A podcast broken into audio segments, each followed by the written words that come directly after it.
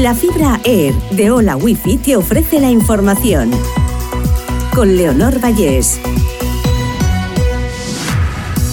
Repasamos la última hora de hoy, miércoles 7 de junio.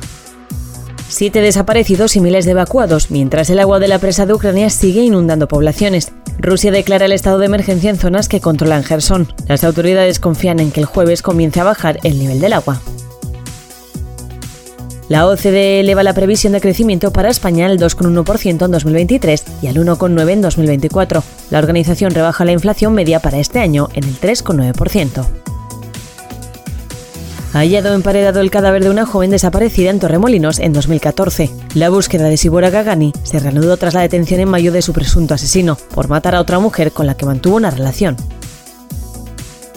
La primavera se cierra como la más cálida y la segunda más seca de la serie histórica. La Agencia Estatal de Meteorología pronostica que este verano también será más caluroso de lo normal.